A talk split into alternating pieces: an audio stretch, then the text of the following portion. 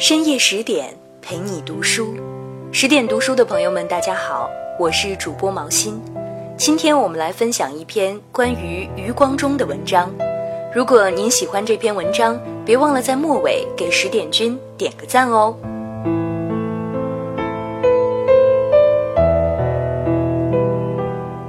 据台媒东森新闻报道，著名诗人余光中今日在高雄医院过世。享年八十九岁。如今，这位生于金陵城中的茱萸的儿子，在大洋彼岸永远的去了，只留下一首首诗歌作品，让我们品尝回味。许多人知道余光中，是源自那首著名的诗《乡愁》。乡愁，小时候。乡愁是一枚小小的邮票，我在这一头，母亲在那头。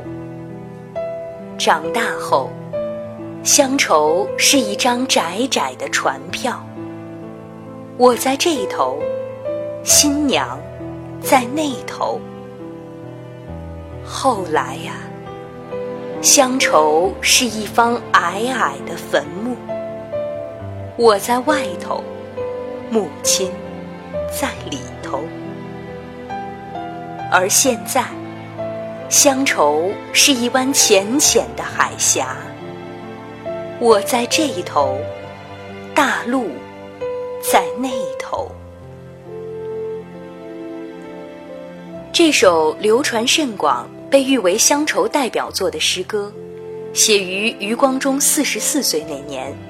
据说写好这首诗仅用了二十分钟，而之所以能写这么快，是因为这种乡愁已在他心中酝酿了整整二十年。一九五零年，在时代的洪流之中，二十二岁的余光中随父母漂流到海峡对面的台湾定居。和大多数那个年代的大陆青年一样，一直到一九九二年。余光中才再次踏上这片生养他的土地。在这漫长的四十多年的时间里，余光中用写诗抒发郁结在他心中的思念。他的文学创作中，乡愁是一个重要的主题。除了《乡愁》这首诗，我更喜欢余光中的散文《听听那冷雨》，同样的乡愁主题。丰富、惆怅、意蕴深厚。这篇散文不仅教会了我，原来雨是可以拿来欣赏的这一美学启发，还让我初步领略了何谓散文之美。文中，余光中仅用一句话就写出了自己漂泊的过往。我是广义的厦门人，广义的江南人，常州人，南京人。川娃，武林少年。而翻开余光中的履历簿，会发现，其实早在九岁那年，他就开始了迁徙漂泊的一生。我出生在南京，九岁以前，南京一直是我的家。九岁那年，我逃过了一劫，南京大屠杀的现场。离母亲和我不过一百公里。九年以后，为了逃避战争，我和母亲仓皇告别南京，也告别整个大陆。这一别，就是半个世纪。到二零零零年的时候，我才重回石头城。逃难途中，他们住过破庙，在佛像下躲过追捕。后来，母亲带着他经由水路过香港，绕到越南，再由昆明到重庆和父亲会合。在重庆大后方，余光中度过了自己整个青春岁月，读书、学习、成长。余光中对那里有着许多美好的回忆，直到晚年仍能说的一口重庆话，称自己川娃。战争结束后。余光中考上金陵大学外语系，谁想到又一场战争到来。一九四七年，余光中辗转到香港；一九五零年到台湾，最终毕业于台大外文系。对余光中而言，他的乡愁是多重层次的，既有地理上的想回不能回的想念。十五年，一切都断了，只有气候，只有气象报告还牵连在一起。大寒流从那块土地上弥天卷来，这种酷冷。无与古大陆分担，不能扑进他怀里，被他的裙边扫一扫，也算是安慰如沐之情。在台湾，余光中住的街道叫厦门街，在一篇文章中，他写：“不能在厦门，而在厦门街，想来虽悲哀，也是一种安慰。”也有文化上的乡愁。他时常回味故乡，那里的诗词歌赋、人文山川，甚至下雨的时候，想整个中国、整部中国的历史，无非是一张黑白片子，片头到片尾，一直是这样下着雨的。他写过一首诗，叫《乡愁四韵》。给我一瓢长江水呀，长江水，酒一样的长江水。醉酒的滋味，是乡愁的滋味。罗大佑给这首诗谱了曲，台湾杨贤将这些诗谱成曲唱出来，直接引领了台湾的民歌运动。因为后来大陆的孩子们听到这些歌。看到这些歌词，也被深深打动。在那个人人都读诗的年代，乡愁是共通的。在台湾，梁实秋可谓是余光中的伯乐，曾给出他右手写诗，左手写散文，成就之高，一时无两这样高的评价。早在余光中还是一个学生的时候。梁实秋偶然看到余光中的诗，觉得这个后生前途无量，不禁提笔回信给他指点迷津。师承又于浪漫主义，不妨拓宽视野，多读一些现代诗，例如哈代、浩斯曼、叶慈等人的作品。所以，虽然还在学校读书，余光中就出版了自己的诗集，而梁实秋也亲自为他作序。余光中的诗作传播到大陆来，则在一九八二年，这也完全归功于著名作家流沙河。当时流沙河在《星星诗刊》当编辑，那是一个全民读诗的时代。经过一个朋友的引荐，读到了余光中的诗，大为赞赏。一九八二年，《星星》连续十二个月，分别介绍了台湾诗人十二家。三号介绍了余光中的文字。当时流沙河给余光中写信，表示欣赏他的诗歌。余光中回信说：“我们的社会背景不同，读者也互异，可是彼此对诗的热忱和对诗意的追求应该一致。无论中国怎么变，中文怎么变，李杜的价值万古长存。”而后之诗人见贤思齐，创造中国新诗的努力，也是值得彼此鼓舞的。余光中还在信上说，在海外，夜里听到蟋蟀叫，就会以为那是在四川乡下听到的那只。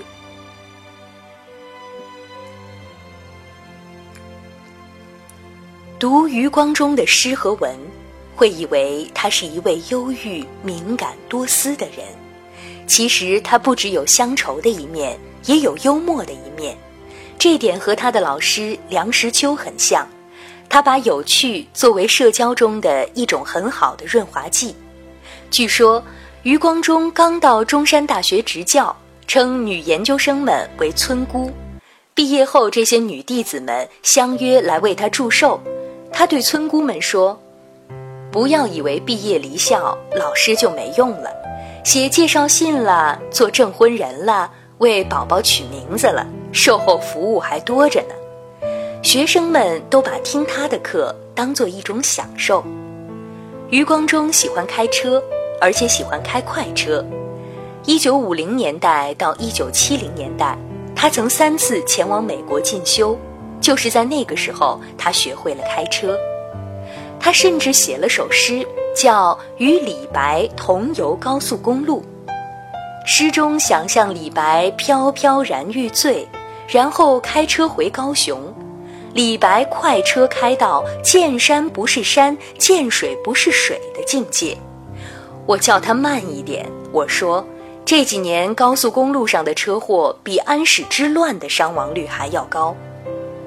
余光中觉着应该坐王维的车，王维的车很慢。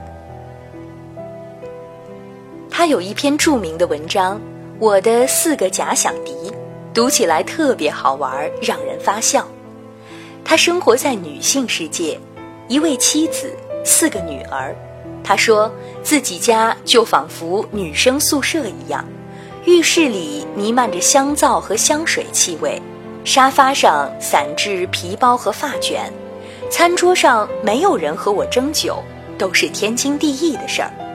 而他则是宿舍的舍监，需要时刻提防着有男士来取走自己的女儿。写说，我像一棵果树。天长地久，在这里立了多年，风霜雨露样样有份，换来果实累累，不胜负荷。而你，偶尔路过的小子，竟然一伸手就来摘果子，活该盘地的树根绊你一跤。每个父亲舍不得女儿出嫁的心态，大概都是如此吧。关于婚姻。余光中在文中也有一段精彩的论述：家是讲情的地方，不是讲理的地方。夫妻相处是靠妥协。他认为，婚姻是一种妥协的艺术，是一对一的民主，一加一的自由。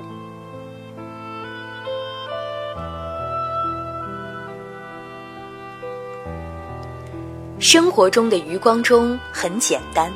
他不烟不酒，过的是清教徒式的生活，吃饭一般上固定的餐馆，点菜都是千篇一律，不喜欢社交，对那些不想见、不必见的人就不见，因为他既不求官，也不竞选。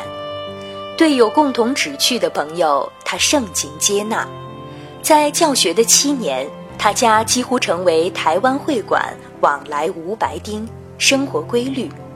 以前他每天去学校教书，回家来就是待在书房里读书写稿，经常熬到半夜一两点，家人都笑他是书呆子。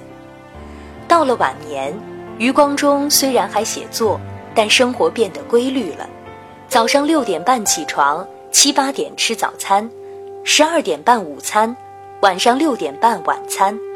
因为年纪大了，晚上十一点一定上床休息。他没有什么物欲，他的女儿幼山说：“父亲不挑食，不讲究美食，但注意养生。譬如香蕉一次只吃半根，西瓜凉性，晚上一定不吃。工作结束后会看电视休闲，也看连续剧，最喜欢《琅琊榜》，也看《芈月传》。他的生活单纯，以前就是教书、写作、开会、演讲、评审、出国。”几十年下来，也就是这样。他喜欢静，不善交际。现在年纪大了，很少外出了。直到八十多岁，余光中仍然脑筋清晰，精神矍铄。他甚至在一次采访中说：“再给我五年，到九十五岁，我要定一个五年的工作计划。”然而，现在。他还是去了。有一次回大陆，余光中看到黄河，亲手摸了黄河的水。他说：“这件事情对我非常重要。这几年，我陆续把几个女儿带到中国各省去，让他们体会一下老爸当年离开茫茫九州时的心情。我想，不只是他的女儿能体会，看过他诗文的读者们，也可以体会这种思念和乡愁。